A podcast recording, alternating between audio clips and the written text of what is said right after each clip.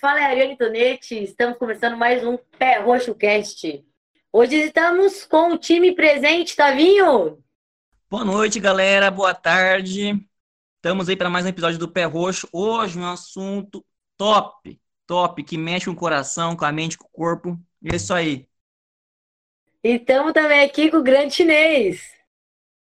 Bom dia, galera. Como estão todos? E vamos resistir até o final. Continuando a temporada do Covid-19, o assunto de hoje está relacionado à resiliência, que é a capacidade de nos adaptarmos a situações adversas, né? superar obstáculos, problemas, Covid-19 e pressões também. É isso que a gente está vivendo, né, Tavinho? Falando é. nos outros casts, os assuntos relacionados à economia, cultura, entretenimento. Mas, assim, na minha opinião, eu acho que a gente trabalhar com a inteligência emocional é algo muito difícil. Porque você tá, querendo ou não, você tá com o seu psicológico afetado. Na verdade, afeta todas as áreas, né? Todos os pilares que a gente pode colocar aí, pilares de sucesso. Pessoal, relacionamento, pode ser tanto com cônjuge, amigos, família, ou interpessoal mesmo, ou o pilar da profissão mesmo, trabalho, finanças, o pilar espiritual, por exemplo. Enfim, a uhum. resiliência, ela é a chave para a gente conseguir avançar uma casa no jogo da vida.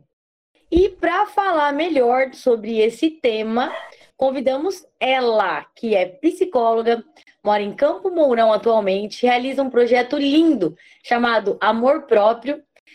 Debate muito em sua página profissional sobre o assunto depressão, ansiedade e saúde mental. Seja muito bem-vinda, Carol Ferrari.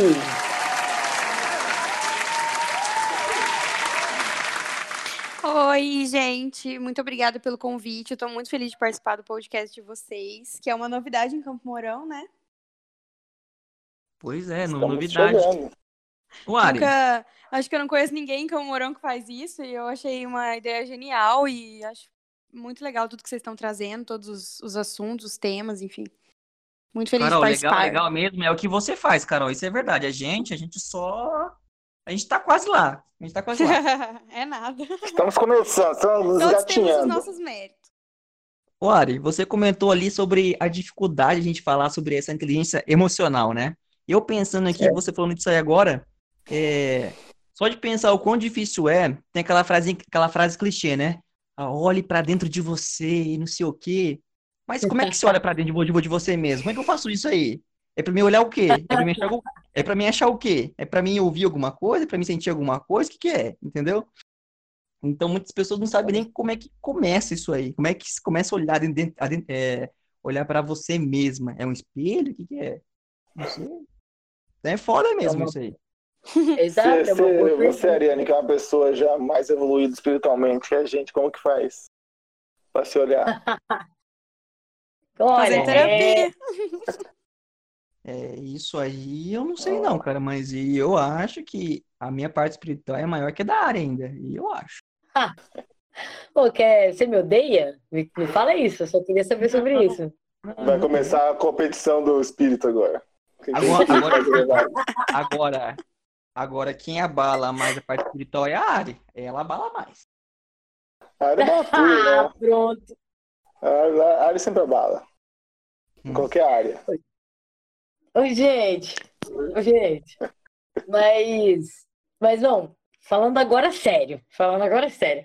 Não, tá. realmente, para a pessoa, quando a pessoa, vamos pensar, quando a pessoa está no fundo do poço, é, ela tem vários caminhos para ela conseguir sair, só que sozinha, sozinha, para uma pessoa sair do fundo do poço é muito difícil.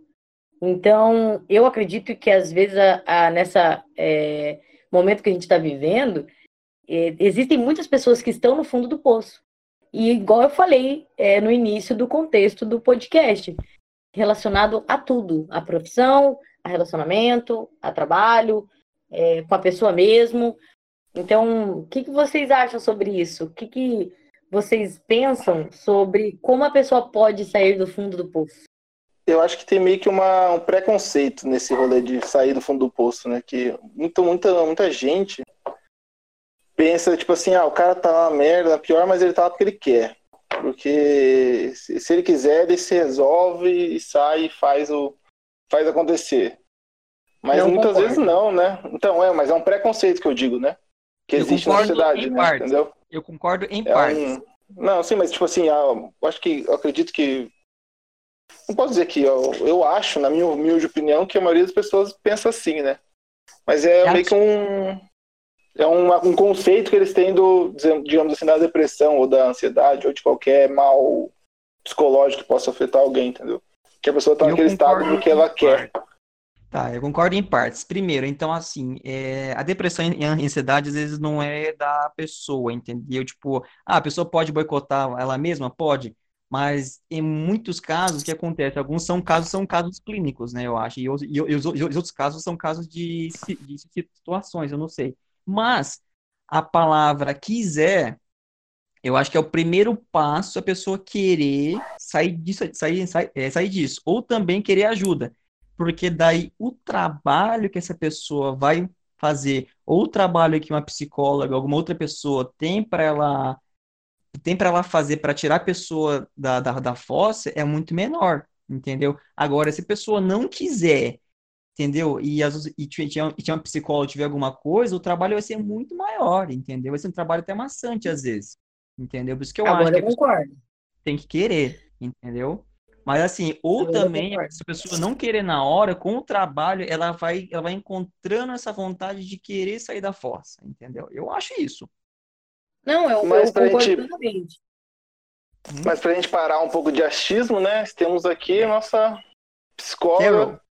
Carol. Carol é, para você, como psicóloga, é, uma pessoa que estudou essa área do, do, da psicologia e tal, e entende um pouco mais que a gente mais não, muito mais que a gente, né? é, qual seria o primeiro passo para a pessoa conseguir entender e alcançar essa resiliência na vida dela? É, eu acho que isso é um assunto, igual vocês estavam comentando, é uma coisa muito difícil, porque a gente vive de achismo, né? E para a pessoa realmente ir atrás de um trabalho terapêutico e buscar né, uma ajuda nesse sentido, é, ela vai primeiro procurar diversas coisas até conseguir chegar num psicólogo por conta do tabu mesmo, né? De que psicólogo, ainda, mesmo na, no, no ano de 2020, ainda psicólogo é uma coisa para louco, ainda tem toda essa questão, então muita gente demora para entender que às vezes é necessário estar em um trabalho terapêutico para você conseguir entender por que, que a sua vida está daquele jeito, sabe? Você falando, Carol, eu, é, tem muita gente que não aceita a ajuda, porque existe esse preconceito com psicólogo, psiquiatra, ajuda de um, um, outra pessoa, de uma outra pessoa que entende desse assunto. E é o que eu percebo muito. É, não existe também um tratamento único, é um tratamento multidisciplinar. Então, as, a, primeiro passo, como o Otávio citou no início, é a pessoa aceitar a ajuda. E eu acho que é o passo mais difícil né? Uhum, e agora que uhum. a gente está vivendo tudo isso, nessa pandemia, às vezes a pessoa, ela acha que é bobeira. Ela, ela acha que é bobeira, ah, tô com ansiedade, ah, é bobeira. Ou então uhum. alguém da família é, fala, ai, tá lá, ó, de. Eu vou usar um, uma frase bem clichêzona. Ah, tá lá de cu doce, tá lá de cara feia, cara virada. E às vezes a pessoa ela tá com alguma crise de ansiedade, depressão, triste, ela não sabe nem dizer o que tá correndo ela, uhum. e ela não vai procurar ajuda pelo, por a família mesmo, dentro de casa, ter esse preconceito. O que, que você Sim. acha sobre isso? Eu acho que é super comum. Eu acho que a família ainda, a, a, gente ainda lida com famílias que têm muito preconceito com a saúde mental. E eu acho que assim a resiliência já é uma palavra que é nova no nosso meio, assim, né? Poucas pessoas entendem o que é resiliência, né? E a, resili a resiliência, na verdade, é o fato de você entender que você está numa situação difícil para daí você fazer alguma coisa diferente para você sair desse estado. Só que até a pessoa entender que ela está numa situação que está meio deixando ela parada, está deixando ela assim, sem é, motivação, é, vai também tem um caminho, entendeu? Então não é do nada, ai, ah, vou ficar resiliente. Não, tem que entender tudo que está acontecendo dentro da, da sua vida, né? De si mesmo e tal, para daí tomar alguma atitude, né? Mas o uh, ah, que, que você acha é, sobre esse tema em relacionando à pandemia que a gente está vivendo do Covid-19, Carol? Então, eu acho que como a pandemia e o isolamento é, é uma situação totalmente nova para a maioria das pessoas, todo mundo ficou meio sem saber como lidar com isso, né? As pessoas não conseguem não conseguiram entender a necessidade de ter que mudar a rotina, de ter que ficar em casa. E eu acho que não tem uma regra a ser seguida. Eu só acho que as pessoas precisam primeiro buscar informação para tentar entender o momento que a gente está vivendo, né? E perceberem o quanto uma atitude simples, que é, por exemplo, se puder ficar em casa ou usar uma máscara, um negócio assim, é, pode ajudar o coletivo. E o coletivo, nesse sentido, vai do mundo todo, né? Isso vai de encontro com a resiliência, porque o que, que acontece? Quando você se permite aceitar os fatos, e digamos que nesse contexto o fato é você ter que fazer coisas, você ter que se privar de coisas para poder ajudar as outras pessoas, você consegue se virar do melhor jeito. Então, já que eu tenho que ficar em casa, eu vou fazer coisas que podem me deixar feliz dentro desse ambiente. Ou já que eu tenho que é, usar máscara, eu vou, sei lá, parar de reclamar que eu tenho que usar máscara, sabe assim? É você Sim. entender que você vai ter que se adequar e ponto final. Então, eu acho que o fato de, primeiro, você tentar manter esse entendimento é mais importante do que você já ter uma resiliência de fato, assim, sabe? Tipo, de imediato, porque eu acho até meio difícil. Então você precisa e aceitar você... o fato e procurar a forma de lidar com a situação. Né, você falando sobre as pessoas é, entenderem e afins, compreenderem e fazer, né? Que é totalmente diferente. Uhum. É, o que eu estou percebendo, que eu acredito que todo mundo aqui na reunião tá, a gente quer debater sobre esse assunto polêmico, é, o tanto que as pessoas são individualistas, no sentido de, poxa, faz 60 dias que todo mundo tá em casa, tá é, se reguardando, se cuidando, para que, tipo assim, logo menos a gente conseguir sair de casa, ter uma vivência com os amigos e afins. Só que o que a gente está reparando não é esse quadro. É o que as uhum. pessoas estão totalmente desrespeitando. Eu quero que a opinião de vocês, com certeza, sobre isso. Sobre, por exemplo, o que aconteceu no final de semana, é, em algum dos bares, tanto da cidade quanto da região, é, em relação a as pessoas estarem indo como se nada tivesse acontecido ou está acontecendo, reuniões em é, confraternizações, é, churrascos, enfim, festas que reúnem mais de 10, 20, 30 pessoas. Por que, que eu acho que é um individualismo? Porque a pessoa ela não pensa no pai e na mãe, no vô e na avó que está lá em casa, e, ah, não, mas se eu pegar, beleza. Então, poxa, meu, faz 60 dias que praticamente as pessoas com senso estão se cuidando e o, a outra metade da parcela da, das pessoas não estão se cuidando. Então, eu fiquei chateada. Final de semana, eu fiquei chateada. eu também. Fiquei bem chateada. É, que a Carol tava falando ali, né, de não, não reclamar das coisas, né? Ah, tem que usar máscara, que chato usar máscara. Tipo, meio que aceitar e pronto, né? Uhum. Não simplesmente aceitar, mas ver a situação como uma coisa que você vai ter que adaptar e parar de reclamar, na verdade. Ver o copo mais meio, meio cheio do que meio vazio, digamos, né? É, exatamente. Não ficar nesse mimimi, geração mimimi, como falamos. Exatamente. É. Tá mais pra esse negócio que você falou, Yari, completando o que você falou e que a Carol falou. É, a, a Carol falou do entendimento da situação, você falou da parte de, de, de, de, de desrespeito. Acho que o povo tá falando que tá entendendo, mas na verdade não entenderam nada, né? Porque. Exato. Entendeu? Tipo, fala assim, ah, é, para se querem, querem mesclar essa realidade da, da pandemia e mesclar com a, a, normalidade antiga, entendeu? E não tem como você fazer isso aí, uhum. sabe? Eu fico pensando assim, pô, abriu o comércio. Nossa, mas o tanto de gente que tem que não vai na rua por causa que tá com medo disso aí, mesmo que abriu o comércio, mesmo que abriu os bares, meu, tem gente que não sai de casa, entendeu? Porque acho que ele sabe do, do, do risco, sabe? Não é por causa que abriu o comércio que agora o vírus tá mais fraco, ah, que o vírus tá menos...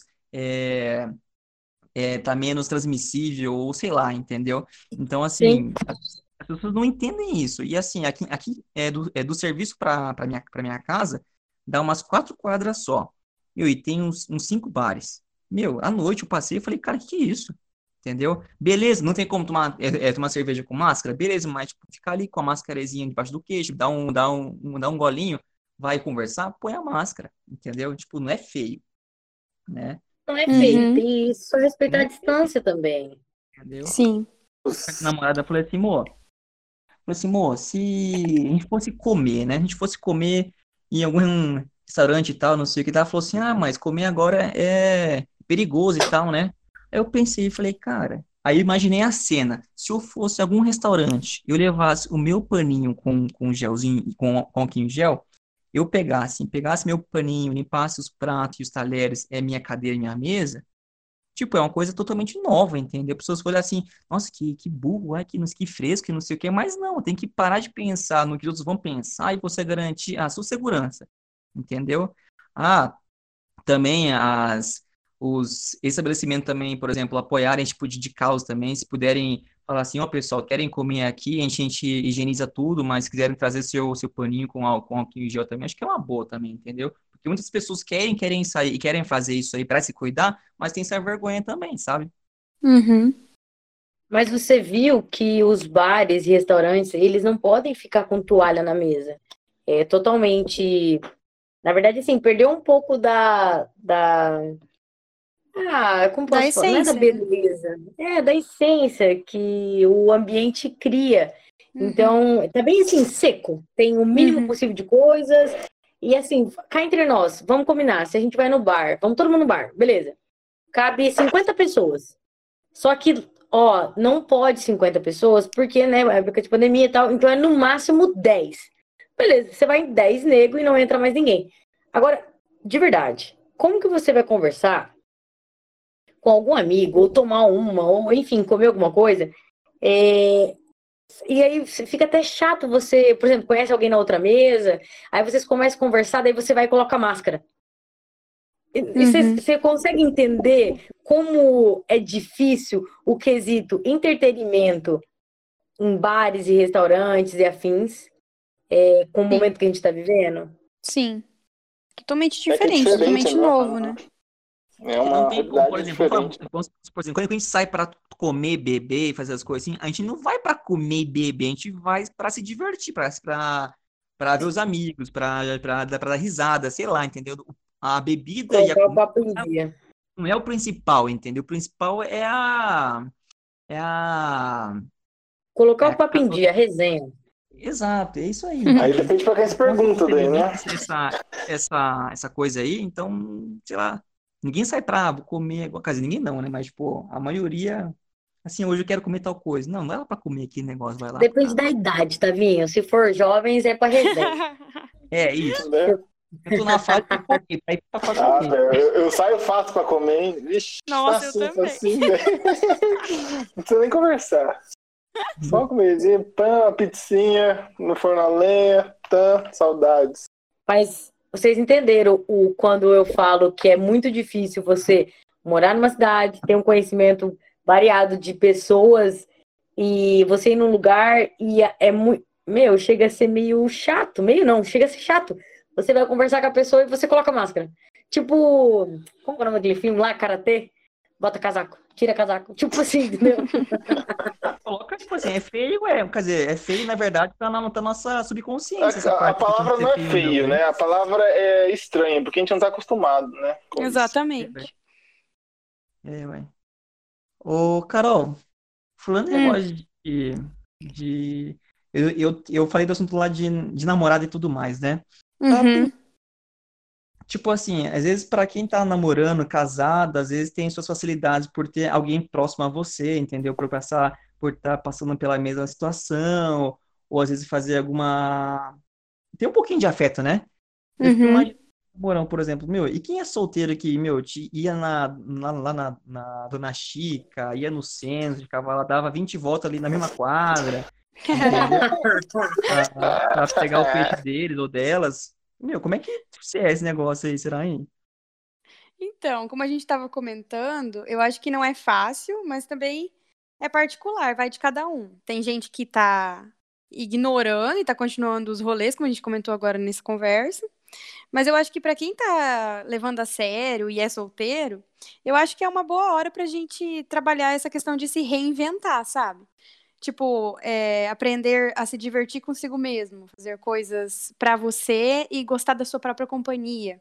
É, talvez é, perceber que você fazia muita coisa com seus amigos, mas quando você está sozinha, você gosta de ver um filme e ficar chorando em casa, sabe? Um filme triste, entendeu? Nossa, um negócio assim. É, mas tipo, é porque tipo, você se diverte com seus amigos, mas você gosta Sim. de um filme triste. Tipo, isso, sei lá, te deixa, te acha, você acha legal, entendeu? Às vezes a gente Sim, não são individualidades. Muito. É, às vezes a gente não para pra pensar no que a gente gosta quando a gente tá sozinho, porque a gente tá sempre fazendo muita coisa com os outros, né? E agora que esse momento pede para você ficar sozinho, então que tal usar esse momento para você se reinventar, para você se descobrir, para você se agradar, conhecer. Para você fazer, tipo, é, coisas que realmente te atraem. Por exemplo, ah, eu gosto muito de tomar um chá, eu gosto muito de, sei lá, fazer, ficar fazendo maquiagem em casa, experimentando novos jeitos, enfim, tem tanta coisa que eu acho que as pessoas acabam esquecendo por estar sempre nessa loucura de rolê, rolê, rolê, amigo e tal. Então eu acho que é uma boa tem... pedida nesse momento aí. É, e tem tanta gente que não sabe como a sua companhia é muito mais divertida do que ela imagina. É, porque uhum. sempre tá tentando agradar os outros. E eu acho que esse momento, Carol, você falou uma coisa muito sábia, porque nesse momento as pessoas acabam descobrindo o que que fazem elas se sentirem mais felizes, o que fazem elas se sentir, tipo, tristes ou que não, elas não gostam. Acho que esse momento é de autodescoberta também. Se pega uhum. rindo de alguma situação que lembrou e, e repete, não sei, é N coisas, mas legal, é muito legal esse, esse essa pergunta, Otávio, porque eu acho Sabe... que Sabe aqueles, aqueles filmes de adolescentes, assim, que, tipo, tem aquele grupo de amiguinhos e tal, Aí tem um lá que, por exemplo, gosta de cantar. Aí esse grupo de, aí o líder desse grupo de, de amigos fala assim, ah, quem, quem canta é Mariquinha, não sei o quê. Aí o cara, tipo, fica meio sem graça. Ele é quem uhum. canta, quem é mesmo, mas, tipo, mas aí o cara gosta de cantar, sabe? Gosta de fazer aquilo lá. Aí acaba fazendo, aí acaba fazendo isso escondido. Aí eu lembrei disso agora, eu falei, meu, o tanto de gente, tipo assim, de, gente não, de, de adolescente, até adulto mesmo, que tem que mudar, tem que mudar os seus, seus gostos, ou fingir que gosta para pertencer a um grupo, entendeu? Exatamente. É isso é para você, cara. Isso é o que mais existe, né? Eu acho. E eu acho que a pandemia veio, assim, se a gente for olhar de um outro ângulo, e não só do ângulo de ter que ficar em casa e aquele ângulo pesado, a gente pode começar a usar isso para se reinventar. Eu acho que a sociedade pós-pandemia pode sim ser uma sociedade diferente, desde que a gente consiga enxergar essas coisas, né? Tipo, eu andava com tal galera, me afastei por causa da quarentena e talvez eu não queira voltar com essa, talvez eu quero continuar afastado. E tudo bem, entendeu? Uma coisa, então... uma coisa que é muito difícil que eu tava pensando esses dias é assim, cara, tipo, a gente amadurece e tal, fica mais velho, começa a pensar, cria novos conceitos, né? Ver que, que coisas que você pensava antigamente eram totalmente erradas, eram totalmente preconceituosas uhum. e tal. E você vê que a galera toda que você anda, seus amigos tipo de 10, 15 anos são assim. E eles continuam assim, daí você fica naquele ideia, porra, cara, os caras são meus amigos, uhum. são gente boa, mas eles pensam desse jeito, e como que eu faço agora? Que eu largo os amigos, abandono todo mundo, ou procura uma nova galera. É muito difícil isso, eu acho, pra mim, assim. Uhum. E, tipo eu assim, eu tenho um grupo de amigos que são, como pode dizer, não é que eles são preconceituosos e tal, mas que eles têm aquilo, aquele, aquele preconceito social enraizado neles, sabe? Que é que é complicado de se, de se lidar, digamos assim, que, tipo, muita gente diz que não, não vê como errado, vê como uma coisa só uma brincadeira de, de mau gosto, assim, sabe? Uhum. Ah, estamos só nós aqui mesmo. Então... Mas, tipo, você tá pensando nisso, entendeu? Daí você se vê a situação de escolher entre amigo ou um. Escolher entre amigo ou um, um como, como diz, né? Um conceito. Um princípio. caráter, né? É um princípio, isso, sobre um princípio. Princípio. Exatamente. Bem colocado.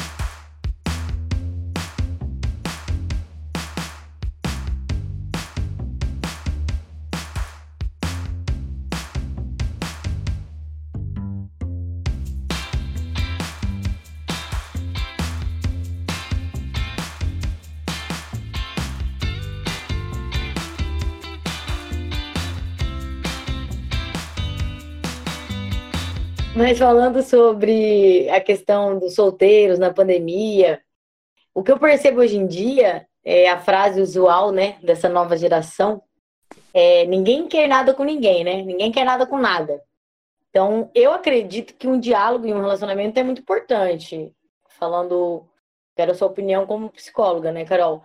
Então, Com certeza. O correto, o correto seria, então, não, não, não discutir, não brigar. Seria a conversa, né? Entender o que o outro pensa, o que o outro sente. E às vezes uhum. ambos pensam até da mesma maneira, mas daí existe aquilo do aquilo do quem manda mensagem menos ou quem deixa o outro mais no vácuo ganha. É uhum. como se fosse um jogo mesmo, né? Exato. É, quem, é, como eu posso falar, ganha quem mostra mais que não se importa. É, bem isso. É a, a, é a vivência da nova geração. Mas como psicólogo, você, você deve se deparar com muitos casos nesse estilo, né? O uhum. que, que uhum. você instrui, assim, a melhor... A melhor... A melhorar né, mesmo nesse quesito? Então, o que eu acho que acontece é que a gente está vivendo numa era que é a era da não vulnerabilidade. Eu até fiz um IGTV no meu canal, no Insta, falando justamente sobre isso é, de como as pessoas não querem se mostrar vulneráveis. Tipo, assim, ah, se não deu certo, eu não tava nem aí mesmo, nem coloquei expectativa, um negócio, assim, mais ou menos nesse sentido. Como Sim. psicóloga, eu sempre tento auxiliar o paciente, a pessoa que chega até mim falando sobre isso, e chega bastante, né? No sentido de mostrar para a pessoa o quanto ela pode estar tá perdendo com isso, porque quanto mais você se blinda, você tá perdendo de se expor a uma situação que pode trazer muitos ganhos, né? Só que você tá, tá com tanto medo de perder que você já nem tenta. E essa ideia de controle, por exemplo, eu tô controlando, eu tô no controle porque eu não tô mandando tanta mensagem, porque eu não curti tal foto, enfim. É uma ideia muito falsa, porque a gente não tem como controlar o que realmente vai acontecer, né? Uh, nossa vida é cheia de surpresas e a gente fica nesse falso controle. Então eu acho que é, você mostrar que você tem interesse, mostrar que você tá. Assim, eu acho que primeiro você tem que avaliar a situação, no sentido de ver se é uma situação que você pode mesmo se entregar, uma coisa assim, não, tá sendo legal, parece que tem interesse de ambos os lados. E aí uhum. você, tipo, tirar essa armadura, entendeu? Se deixar vulnerável para que você sinta, essa, ficar aberto a sentir. Agora também, se é uma coisa que só você vai atrás, só você é. demanda, né? Demanda e não tem resposta, aí também você tem que entender onde você está investindo, né? Aí eu, aí eu já discordo dessa coisa de ficar vulnerável. Acho que tem que ter um. Tem que entender até que ponto eu posso ir, até que ponto eu recuo, assim, mais ou menos assim. É mais ou menos assim que limite, eu tento né? trabalhar. Né? É, exatamente. O limite não pode passar desse limite, pessoal. E uhum. eu acho exatamente isso. Eu, ah, você é, foi muito legal o que você falou, porque a gente escuta muito hoje é, casais, é, sei lá, ex, enfim, amigos, tudo, falando sobre essa questão do quem mostra menos ganha, né? Vulnerabilidade. Eu acho uhum. que não. Eu acho que, eu acho que o relacionamento ele deve ser um espelho, no sentido de, primeiro, você tem que, se você tá com dúvida se vai dar certo ou não, você tem que tentar. Você tem que tentar. Você tem que fazer é, acontecer. Poxa, eu tentei, não deu certo. Tudo bem, pelo menos você uhum. tentou, o não você já tinha. É muito, é muito então, mais As pessoas fácil você... elas têm medo. Uhum.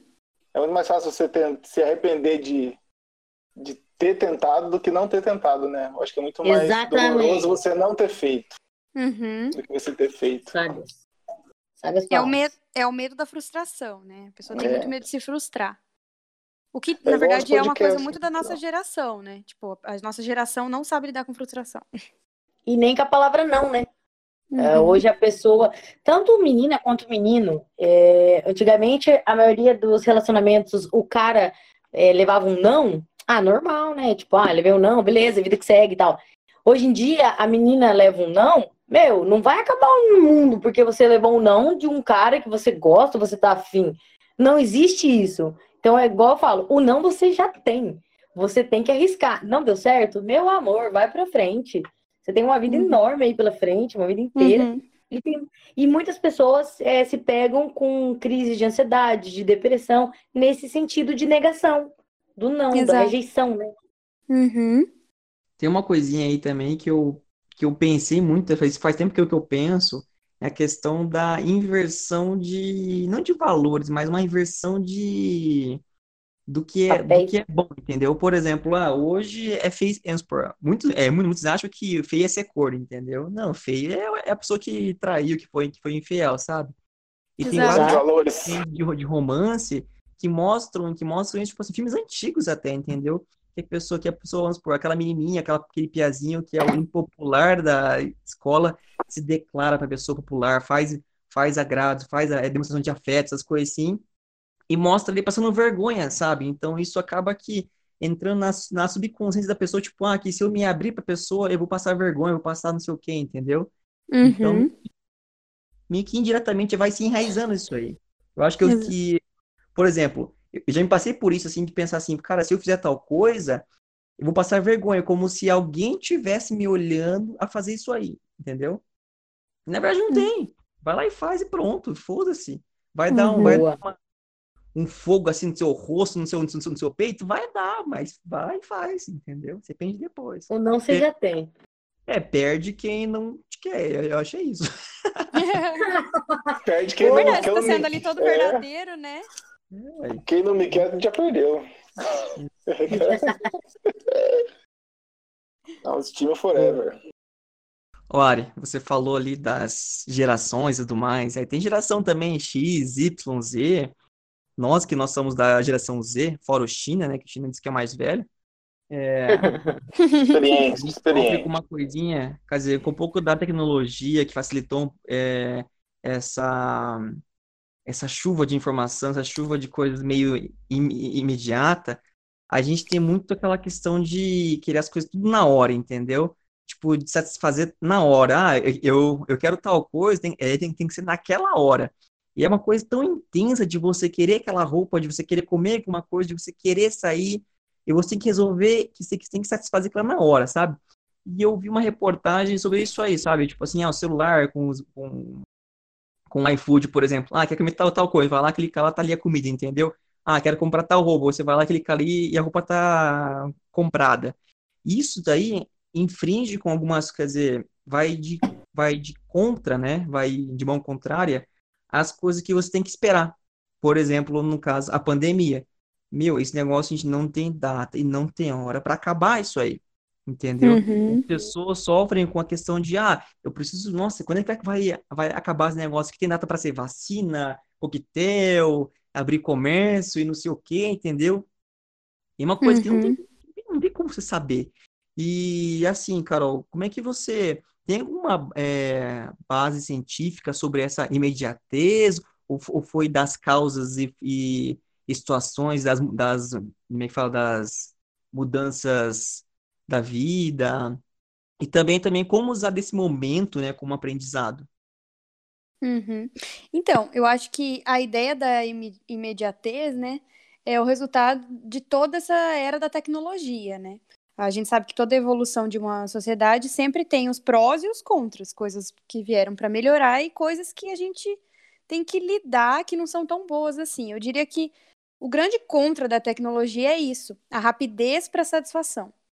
Então, se hoje em dia a satisfação se tornou muito mais rápida e muito mais alcançável. Antes, o que você tinha que esperar meses para conseguir, hoje você consegue na tua mão, né? E isso é, gera uma produção muito maior de dopamina, falando cientificamente, né, o seu, essa coisa, a dopamina, ela é um neurotransmissor da satisfação, é, do humor, daquela, do prazer. Então, você sente isso mais rápido e também da adrenalina. Então, você às vezes não precisa fazer exercício para sentir adrenalina, você pode jogar em casa, né, ficar jogando no celular e tal. Então, isso pode se tornar até um vício, dependendo do, do nível de sensação satisfatória que a pessoa começar a sentir. Então, o que eu recomendo nesse sentido é que as pessoas tirem os tablets e os celulares das crianças, porque a geração tá, é, tá pior, porque as crianças já estão tendo contato com isso muito novinhas, muito cedo, e os pais acham lindo, né? Nossa, meu filho de dois anos já sabe desbloquear o celular e escolher o vídeo que ele gosta no YouTube. Tá, é bonitinho porque ele é criança, mas isso vai gerar muito, muito mais contra do que pró no futuro para um né? aquele indivíduo. Sim, porque é tudo muito imediato. E o fato de você, desde pequeno, poder controlar a sua satisfação, poder controlar o que você quer assistir, se você acha legal aquilo ali, o que antes não tinha. Então, assim, assistir TV acabou sendo saudável, porque a TV você tem que esperar o programa acabar para começar outro, você não pode mudar na hora, né? Igual no YouTube, digamos assim. É, então, quando as pessoas começam a ter que lidar com a normalidade, sem você poder ter o controle disso, gera muita ansiedade. E é por isso que a geração da imediatez também é uma geração extremamente ansiosa e depressiva. E é por isso que a pandemia trouxe tanto problema psicológico, porque as pessoas não sabem lidar com essa imprevisibilidade que a tecnologia nos dá constantemente, né? A gente sabe o que vai acontecer, a gente sabe a hora que vai acontecer, a gente mexe, a gente controla o tempo todo, né?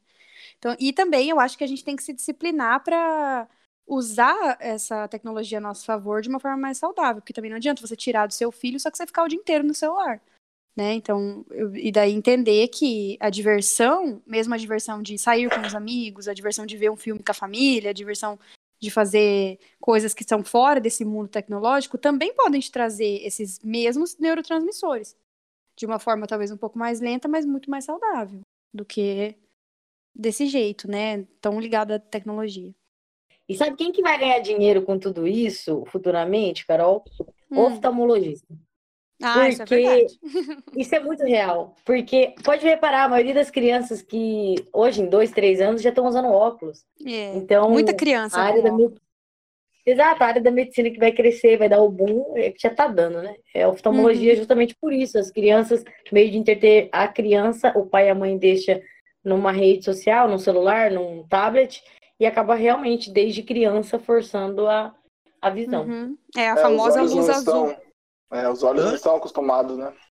Uhum. Olha, antes que algum algum algum ouvinte especialista em biologia, essas coisas assim, ouve, ouça o nosso nosso cast, só para complementar também que a, a tendência é que as pessoas que são míopes ou que sofrem com problema de divisão aumentem, mas assim, biologicamente, porque assim, se você é, se, uma, se, uma, se, uma, mulher ou um homem que não tem nenhum problema de divisão casa com alguém que tem problema de divisão, a tendência é que o filho tenha, entendeu? Então, assim, isso vai por consequência natural mesmo, sabe? Não, tá ligada a genética, com uhum. certeza, mas quando você força, quando você força, desde uma, idade, uma idade que não tá nem formado completamente seu organismo, nem suas cristas, nem seus olhos em si, né? Tudo, tudo. É, você está forçando desde criança, igual a Carol uhum. falou no quesito luz azul. Uhum. Tem todo sentido. Uhum. Então, sobre o que a Carol falou de educar os filhos com tablet, né? Cara, quando eu vou em restaurante, ou sei lá, ou sair no cinema, ou qualquer lugar, assim, que tem mais pessoas, antigamente, em dia, né? Hoje em dia mais não. Tem uhum. pais com filhos pequenos ali de 4, 2, 3 anos ali e o Paco mete uma telinha na frente portátil da criança e, tipo, finge que não existe a, a criança, entendeu? É uhum. É muito triste ver isso, sei lá. Uhum. É, me dá um ranço, assim, sei lá. Não, talvez eu possa fazer isso no futuro quando tiver filho, mas por enquanto, né? É porque é muito é. difícil você manter uma criança parada e ir em restaurante é. com criança, eu acho que é o maior desafio que existe, porque a criança ela não entende que ela tem que ficar ali parada, sentada, comendo, né? Ela quer sair correndo, quer é, explorar. É, é, mas... um passo da educação, né? Ela tem que entender que em algum momento ela tem que ficar parada e quietinha ali, faz... Sim, fazendo o que todo mundo tá fazendo, né? Exato, é. é. você inserir a criança na cultura. Você não pode fugir pro seu prazer. Tem horas que você tem que fazer uma coisa que é chata, mas tem que fazer e pronto. Né? Cara, voltando ao assunto ali da, da satisfação, eu tava pensando aqui, quer dizer, sempre penso, porque sou uma pessoa que pensa bastante até. Eu sou um pouquinho cético às vezes. É um pouquinho na verdade. É, essa, esse desejo de fazer as coisas tudo na hora, ou quer ter as coisas tudo na hora, eu acho que hoje esse desejo é muito é desproporcional à satisfação e à realização do, do processo. Por exemplo, lá, ah, eu quando era mais novo, meu, chegava março, tava pensando no presente que eu queria ganhar de Natal, entendeu? Eu esperava todo aquele tempo, ganhava aquele brinquedo, ganhava aquela roupa, aquele tênis, não sei, e eu curti aquele presente durante, durante meses, anos, entendeu? Uhum. Sei lá. Pegar aquela blusa de 5 anos de, de, cinco anos de, de idade, já falo assim, nossa, a blusa aqui é muito, gost... é muito boa, adoro essa blusa porque eu ganhei em tal dia, entendeu? Hoje, sei lá, a pessoa fica, espera um dia, bate perna, grita, chora, faz um perrengue, aí ganha, não dura meia hora, entendeu? Uhum. E... Boa pergunta. E eu acho que dá para separar essa esse processo, acho que em três etapas na, no, na minha concepção, né? Que, porque essa que é você, é o desejo, né? É, é a realização e a satisfação. Por exemplo, ah, vou lá, você ganha um brinquedo, por exemplo, um, alguma coisa de algum objeto. No momento que você pega o negócio, tipo, ah, assim, desculpa, o desejo é quando você está querendo um negócio, certo? Aí chega o objeto, aí você pega ele, abre, né, abre ele, isso pra gente tá, tá abrindo, tá vendo e tá tocando é a parte de você, a parte de, rea, de rea, realização. Beleza. Você usou ele uma vez, a parte que te satisfez. É assim, tipo, acabou, entendeu? Não tem. Aí você quer outra coisa já. Não, quer um negócio melhor, quer um negócio diferente. Não era isso que eu queria, entendeu? Sei uhum, lá. Uhum. Principalmente porque hoje em dia, você vê, né? Tem um montão de criança que é youtuber, né? Uhum. E aí eles têm crianças que fazem os. É, elas recebem brinquedos, eu não sei direito como funciona, mas elas ficam fazendo vidinho mostrando os brinquedos. Aí a criança quer. Ah, eu quero aquele brinquedo daquela youtuber tal, não sei o que, não sei o que. Aí depois que passa a febre, porque o youtuber mostra outro, a criança já quer aquele outro. Né? Uhum. Não tem mais essa coisa que você falou da espera, né? Esperar uma coisa que você quer muito, que também não é fácil de adquirir, que às vezes nem tem na loja, tem que pedir, né? Então, é, eu acho que é uma pena, né? Por isso que eu, que eu gostaria que as pessoas conseguissem é, resgatar esse, uhum. esse novo esse comportamento antigo que poderia ser novo, de novo, né? Putz, esse, negócio de youtuber é, é foda, né? Porque assim, a pessoa vai lá, a criança vai lá, tem, tem vontade, assim, ah, mãe, quero aquele brinquedo. Aí ganha. Aí saiu, saiu outro episódio lá do, desse, desse despiazinho abrindo um outro, um outro brinquedo já, né? Ah, uhum. quebrou a mãe daí. Ô, Carol. Hum. É como. É, não sei se você já fez alguma pesquisa, alguma coisa, se assim, teve algum, algum cliente, ou uma cliente, não, uma paciente, um paciente. É, tem como você ensinar uma criança é, hoje em dia a esperar? Como é que você, sei lá. Você senta a bunda dela no cantinho e fica aí, espera aí. Se levantar, você fala de novo, espera aí. Até Mostra o chinelo. Hum. Sim, não, não precisa mostrar chinelo. Até ela ficar esperando, ela vai ser o processo, né? Igual todo mundo aprende, na tentativa e erro.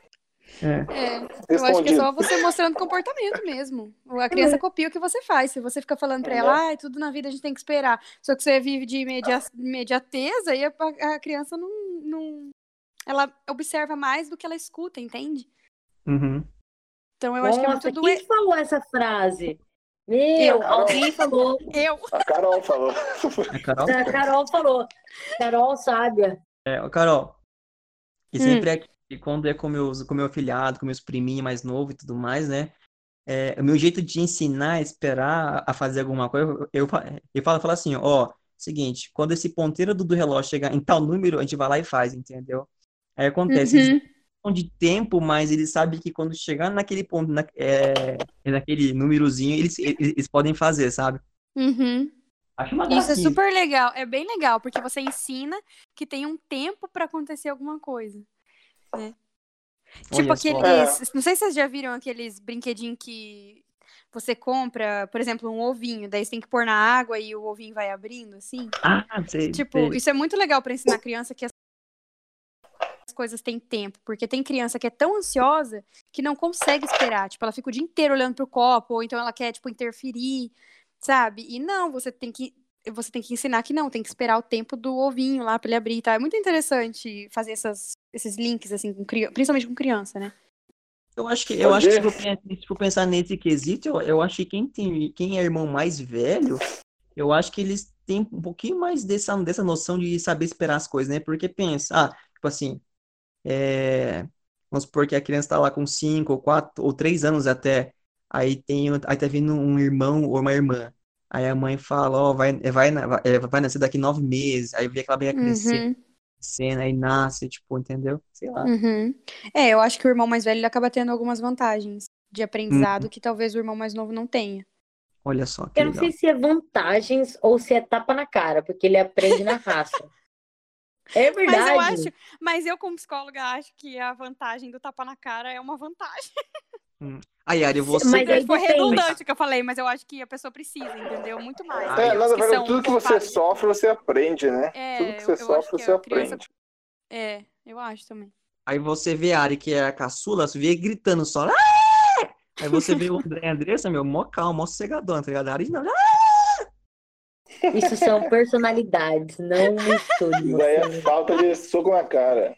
É coincidência. Coitado, a que mais apanhou fui eu, filho. Pode perguntar pra minha mãe. Fica gritando Também Fica aprontar, poucas, Ariane, né? Cara, eu era, eu era um capeta. Capeta Ah, em forma de não. anão. Carol, voltando um pouco ao assunto de relacionamento, né? Como a gente tem falado ali atrás. é, nessa época de quarentena, muitas pessoas sentem necessidade de atenção, digamos assim, né? Falta de atenção de algumas pessoas. E nesse ano, né, no ano 2019, 2020, teve muito o assunto na mídia, o tal do relacionamento abusivo, digamos assim. Certo? Uhum. E a gente vê muitos casais na quarentena, aumentou até o número de agressões, né, a mulher e tal. Uhum. E como que isso influencia, será? Quando a pessoa ela passa de um limite que ela não consegue mais sair de um relacionamento, ela não consegue, tipo, não consegue gostar mais dela assim, não tem nem a capacidade de, própria de falar assim, ah, não, posso, não posso mais ficar aqui, eu tenho que sair. Como, e não consegue lidar com a solidão de ficar sozinha também. Então, então ela, ela não, não consegue ficar sozinha, mas ela tá num relacionamento abusivo. Ou, Uhum. num, ou tá mendigando atenção, digamos assim. Como que ela pode lidar com esse tipo de Uhum. carência? Eu acho que a pessoa que se submete a qualquer tipo de relacionamento, se- mesmo sendo um relacionamento que faz mal pra pessoa, né? Provavelmente a pessoa ela tá num estado de carência, porque ela acredita que ela sozinha não é, é, suficiente, que ela precisa da atenção daquela pessoa, que ela precisa, né, da, da, daquele relacionamento, mesmo que traga um monte de. Mesmo que o preço que ela pague por estar naquele relacionamento seja um preço alto, né? Como às vezes uma agressão, Uhum. um abuso, uma coisa assim. E eu acho que a carência ela é um estado. E sempre que eu sempre que eu enxergo isso no paciente, eu tento trabalhar para que ele perceba que ele se coloca assim nos relacionamentos dele, que ele se coloca como uma pessoa carente. Então ele tá sempre pedindo, ele tá sempre querendo carinho, ele tá sempre buscando, né, aquela pessoa e ele recebe muito pouco. Como fosse um vício, né? Exato, aham. Então, acho que o primeiro passo é você ajudar o paciente, ou, né, a entender isso, a entender que ela tá nessa, nessa, nesse estado de carência e que ela tem esse, esse padrão de estar carente. E aí, depois que a pessoa começa a entender que ela é assim, aí você começa a praticar algum, algumas mudanças, né? Porque se a pessoa não tem. Se a pessoa não se torna consciente de que ela tá agindo dessa maneira, a mudança nunca vai acontecer. Ela vai ela vai, tipo, terminar o relacionamento, mas ela vai buscar outro relacionamento que é muito parecido e ela vai cair na mesma coisa. Mesmo que a pessoa no começo pareça muito diferente, depois você vai começar a enxergar que na verdade são muito parecidas. Entende? Então a pessoa tem Uhum. que se tornar consciente do que ela faz para depois ela escolher diferente ou fazer mudanças, enfim. Então é, é esse caminho que eu sigo, assim, normalmente. Legal. Que legal escutar isso, Carol. Acho que é uma dica muito valiosa para muita gente, muita gente. Uhum. É que porque o que as sofre. pessoas. É porque o que a, o que a maioria das pessoas não percebem é que a pessoa que fica. A pessoa que tá nesse estado de carência, ela sempre busca mais do mesmo, só que ela não enxerga isso. Porque ela acha que é ali que ela vai ter aquele ganho, entendeu? Tipo, é fazendo tal coisa que eu vou receber o que eu quero. Tipo, é, é me comportando como coitada, ou me comportando como uma vítima que eu vou receber o amor que eu preciso. E daí, quando você entende que você faz isso, você começa a perceber que você pode agir de novas maneiras e receber coisas melhores, né? Tipo, é, novos, novos tipos de afeto, novos tipos de tratamento, enfim. Mas é a questão da percepção mesmo, né? Na consciência. E lembrando, galera, que relacionamento abusivo não é só físico, não. Abuso físico, não. Pode ser qualquer outro tipo de abuso. né? Uhum. Pode ser, Como inclusive, psicológico. Como, é, Uhum. como verbal, como esses Uhum. tipos aí. Eu, E às vezes você é. pode.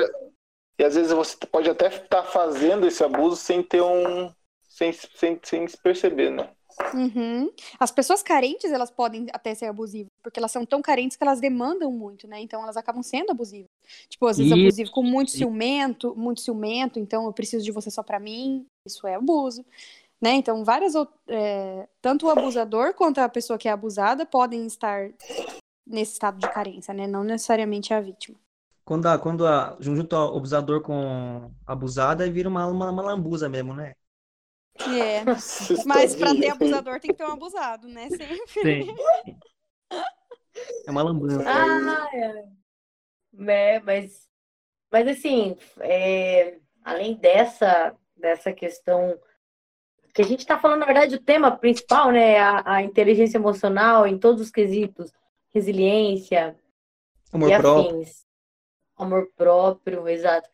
E a pandemia, ela afetou diversas áreas mentais, né, do nosso cérebro. Uhum. É, e assim, o que a gente percebe é que muita gente que era depressiva, às vezes tiveram até os seus quadros piorados. Então, e as pessoas, elas, elas desconhecem desse sentimento né? Uhum. É... Então, assim, tem pessoas que têm depressão e tiveram uma piora. E tem pessoas que tiveram a infeliz oportunidade de conhecer o sentimento de, de depressão, né? Da doença chamada depressão. Uhum. Mas, assim, você como psicóloga, o que, que você diz sobre a depressão na pandemia, Carol?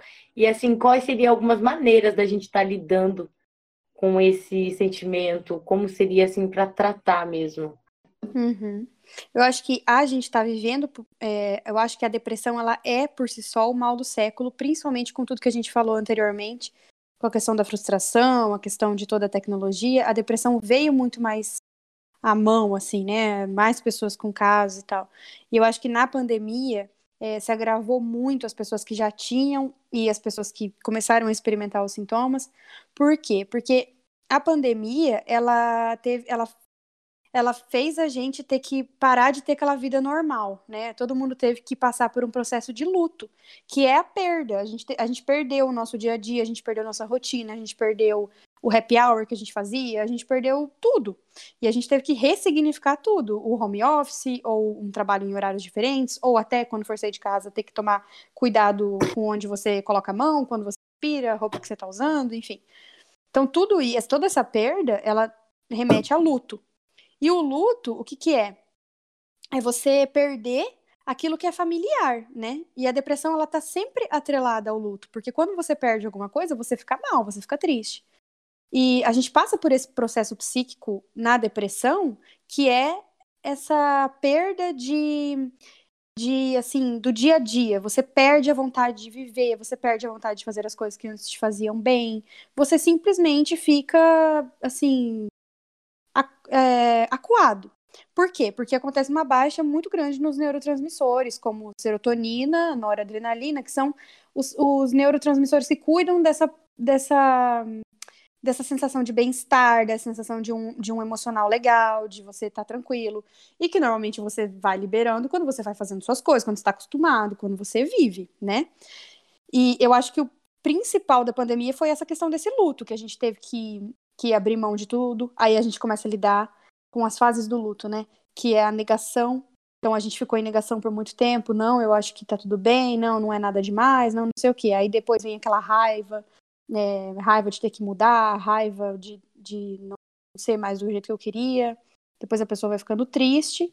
Só que até ela sair de todo esse processo e aceitar que não tem mesmo o que fazer, é um processo longo e muitas vezes a pessoa decai. E aí, se ela decai em depressão, aí realmente o negócio fica mais sério, né? Porque daí, para você lidar com isso, é, ou você tenta entender que a pessoa ela tem que, na verdade, entender qual é o grau, sabe? Por exemplo, ela pode, ou ela tá num nível farmacológico, que ela já não consegue mais levantar da cama, não consegue fazer as coisas.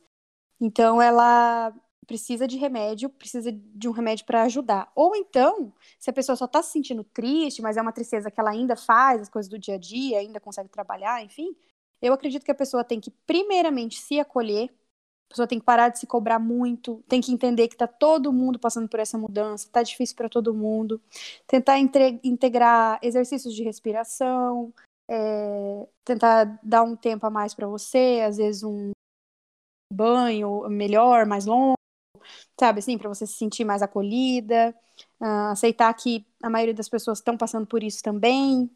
É, e é aquela coisa que eu falei antes, né? Tentar se reinventar, tentar entender que essas coisas provavelmente vão passar.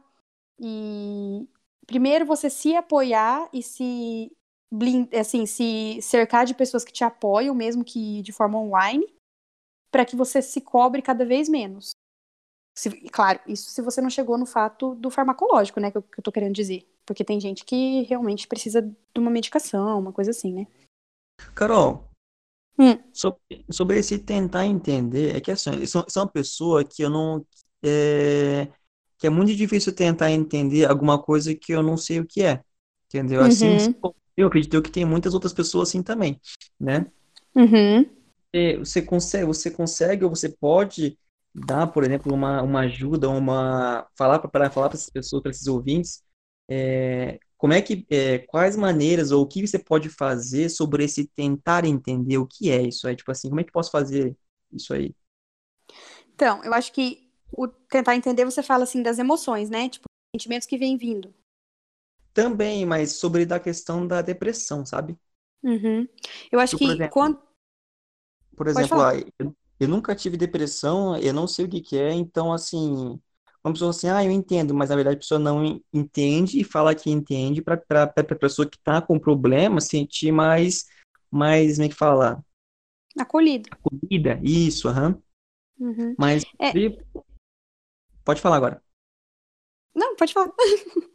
Entendeu? Mas, assim, de falar uma, de ter, de dar uma ajuda para essas pessoas, eles realmente tentarem entender, entender o que eles podem fazer, como é que eles podem pensar, como é que eles podem analisar, que ponto de vista que eles têm que ter, Entendeu? Uhum, uhum. Eu acho assim que a pessoa que começa a sentir é, são níveis, né? Então, por exemplo, a pessoa começou a sentir preguiça, é, por exemplo, o que eu fazia antes para mim não tem mais muito sentido. É como se a pessoa sentisse um vazio dentro dela, entende? É, uhum. Eu acho que esse é o primeiro sentimento que vem. Como se tivesse um vazio que você faz as suas coisas do dia a dia e mesmo assim você não preenche, você se sente vazio, você se sente Assim, parece que tudo que você está fazendo, nada te traz nem um pouquinho de alegria. Esse é uhum. o, o primeiro, primeiro passo, assim. Aí depois você começa a perceber que você está começando a ficar com a, sem vontade de fazer as coisas. Então, o que antes você faria, por exemplo, você acorda de manhã e faz um café e isso é uma coisa legal. Ah, hoje já não vou mais, pra quê? Tipo, ah, é só para eu tomar café? Então, acho que hoje não precisa, sabe? Você já começa a colocar essas, essas dúvidas, assim, na sua cabeça. Uhum. Tipo, Acho que é como se o que você fizesse, mesmo que bem, ainda assim não serve para nada. Aí você já come, aí vai chegando naquele nível que você já não consegue mais nem sair da cama. Tipo, ah, eu eu, para que que eu vou sair da cama? Para que que eu vou viver? Para que que eu vou tomar banho? Para que que eu vou pentear meu cabelo? Sendo que assim, isso não vai fazer diferença na vida de ninguém. É, o, o vazio que eu sinto é muito grande, eu sinto muita angústia, que é aquele sentimento de estar meio sufocado, né? Então eu acho que esses são os sintomas principais assim da depressão, porque a depressão ela é muito invasiva e ela é a pessoa se sente depressiva de uma hora para outra, sabe? Por isso uhum. que é importante para o profissional entender a que ponto ela tá. Porque às vezes você acha que não tá tanto, porque a pessoa mostra na rede social que ela tá feliz, mas na verdade, uhum. quando ela tá nos momentos de solidão, ela tá extremamente infeliz, assim, sabe? Uhum. Porque também, assim, além do psicólogo, ele, ela, essa pessoa ela precisa de, de alguém, né? Pode ser pai, irmão, irmã, amigo, vizinho, uhum.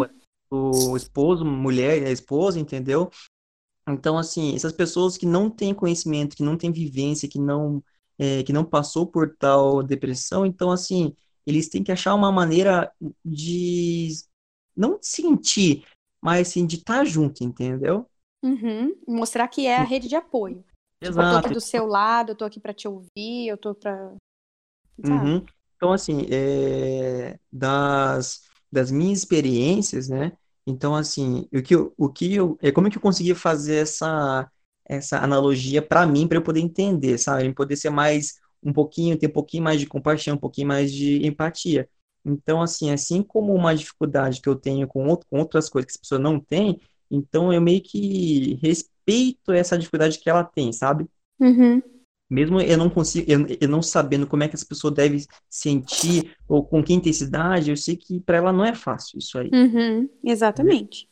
Então, assim, foi, foi assim que eu, que eu consegui achar uma maneira de eu poder realmente falar assim, ó, eu entendo, sabe? Uhum, uhum. Falar que entende e entender de verdade, né? Exato, exato. Entender de é verdade. Empatia, né? Pra... Exato, igual, eu não vou, eu nunca vou conseguir é, entender igual que ela sente, por causa que quem tá sentindo é ela, não é eu, entendeu? Exato. Uhum. Então é isso. Viu? É, eu tenho uma, uma, dúvida, Carol, sobre a ansiedade. Uhum. É, a ansiedade e a depressão, elas estão muito próximas? Estão, elas estão... É, é muito diferente uma da outra? Eu acho que. Não, a, a depressão é como se fosse uma baixa de alguns, algumas substâncias do cérebro e a ansiedade é a alta dessas coisas do cérebro. Elas, elas mexem em coisas diferentes, assim, entende? Só que você pode começar com uma ansiedade e aí essa ansiedade se tornar depressão, porque você chega num ponto de ansiedade tão grande, um ponto tão alto de ansiedade, que você paralisa e você não consegue fazer mais nada porque você não sabe mais lidar com aquilo, aquele monte de, de sentimento que vem, aquela respiração afobada, aquela, aquele medo de dar tudo errado, dessas situações imaginárias que você fica ansioso, né? E aí você fica paralisado e você cai em depressão. Cai em depressão no sentido de você para de fazer as coisas porque você não sabe mais como fazer, entende? Entendi. Então elas são é... diferentes, porém elas podem é, uma encadear a outra, assim, sabe? Galera, estamos chegando nos finalmente do podcast desse episódio aí. É, vamos fazer algumas, algumas perguntinhas não tão sérias assim, né? Carol, a gente falou hum. sobre a própria, a gente falou sobre é, depressão, sobre ansiedade, sobre você descobrir as coisas que você gosta, essas coisas assim, né? Porém, aqui em Campo Mourão, nós conhecemos, nós conhecemos muitas pessoas e essa expressão é muito comum aqui o tal do comer sardinha e arrotar caviar. É falta de amor próprio isso aí? Ah, eu acho que é. Eu diria que sim, é falta de amor próprio. Porque eu acredito que quando a pessoa precisa é, usar de uma imagem, ela precisa ser uma. mostrar uma coisa que ela não é, mostrar uma coisa que não é real, né?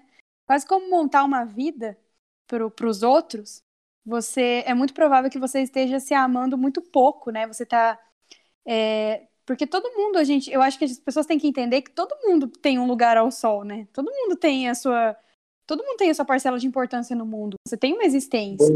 Só que se você, se você olha para você mesmo com mais cuidado, se você se volta, né, volta para si mesmo, é, sem ficar se preocupando com o que os outros estão pensando, sem ficar se preocupando com o que a galera vai achar, eu acho que é o caminho para você ter amor próprio e parar de ficar se comportando dessa maneira na sociedade, amigos, enfim.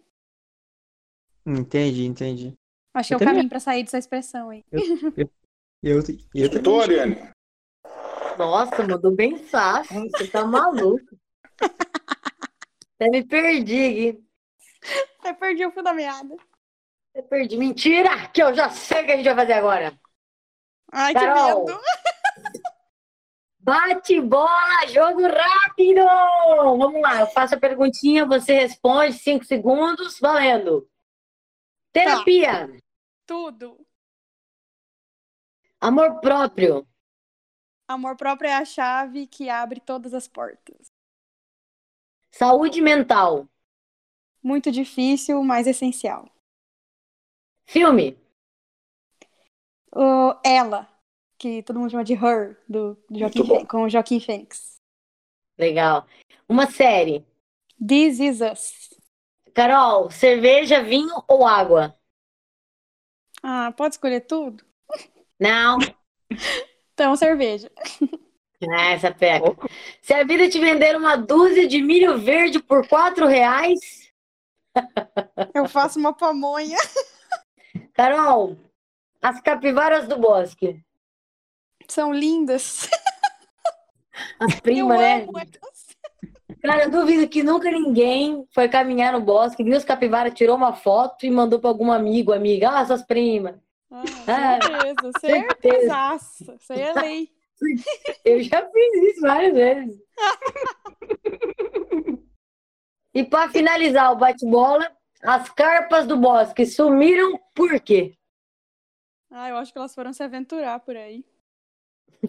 É, tô bem, bem mais feliz que a gente. É, certeza. Com certeza, estão explorando.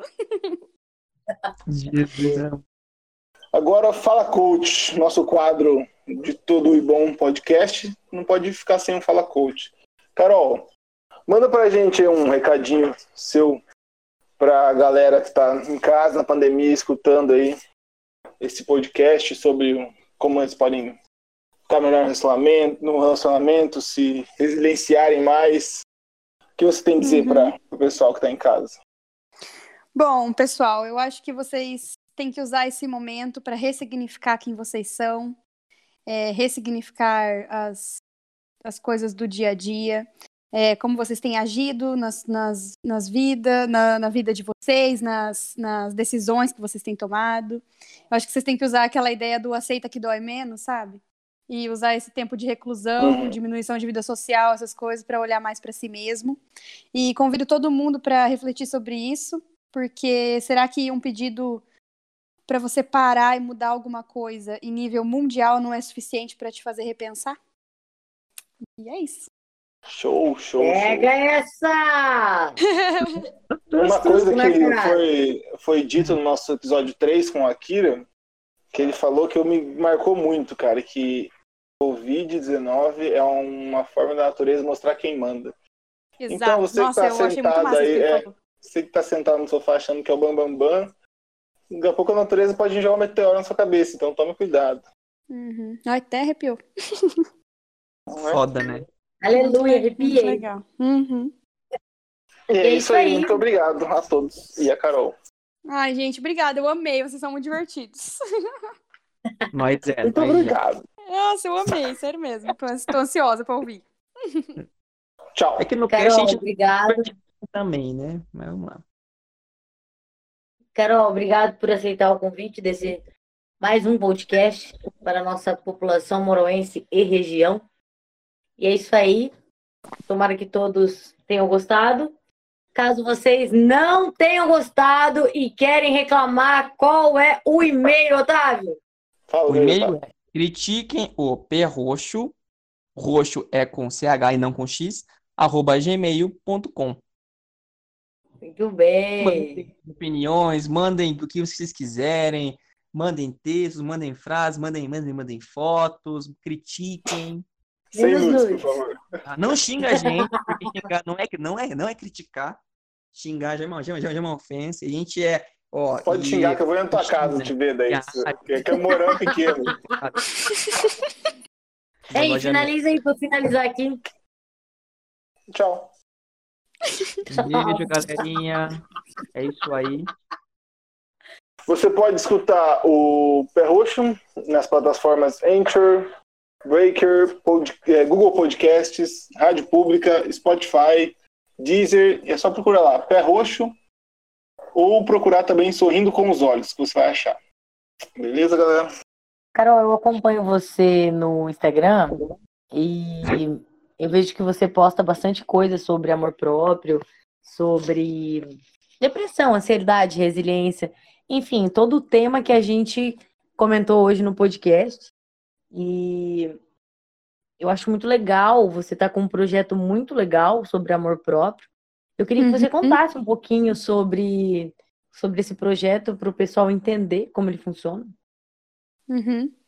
Então, eu é, a minha acho que a minha maior ferramenta que eu mais uso é o Instagram. Meu Instagram de voltado para psicologia é o arroba Carol Ferrari Psico. É, lá vocês vão encontrar as postagens e também alguns projetinhos que eu já fiz. Atualmente, o que está acontecendo agora é um, um projeto voltado para amor próprio que se chama Uma Viagem para Dentro de Si. É um projeto que eu fiz no WhatsApp, então as pessoas interessadas entraram em contato comigo. A gente tem um grupo no WhatsApp. E esse projeto, ele são 25 dias de desafios para você trabalhar o seu amor próprio, tudo com base na psicologia e tal, nada muito não é nada assim.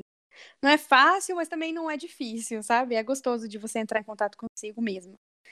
E basicamente é isso. Lá, lá no meu perfil do Instagram tem o linkzinho para você falar direto comigo no WhatsApp, caso queira saber sobre sessão, para marcar alguma coisa e tal. E é isso. Perfeito, Legal, Carol. pessoal. É um, é um, é um é isso com um monte de coisa, né, Carol? É. É isso com cheio é de. É tudo isso. É tudo Visitem isso. lá. Muito bem. E é isso aí, mais um podcast para vocês. Muito obrigado, participação especial da Carol Ferrari.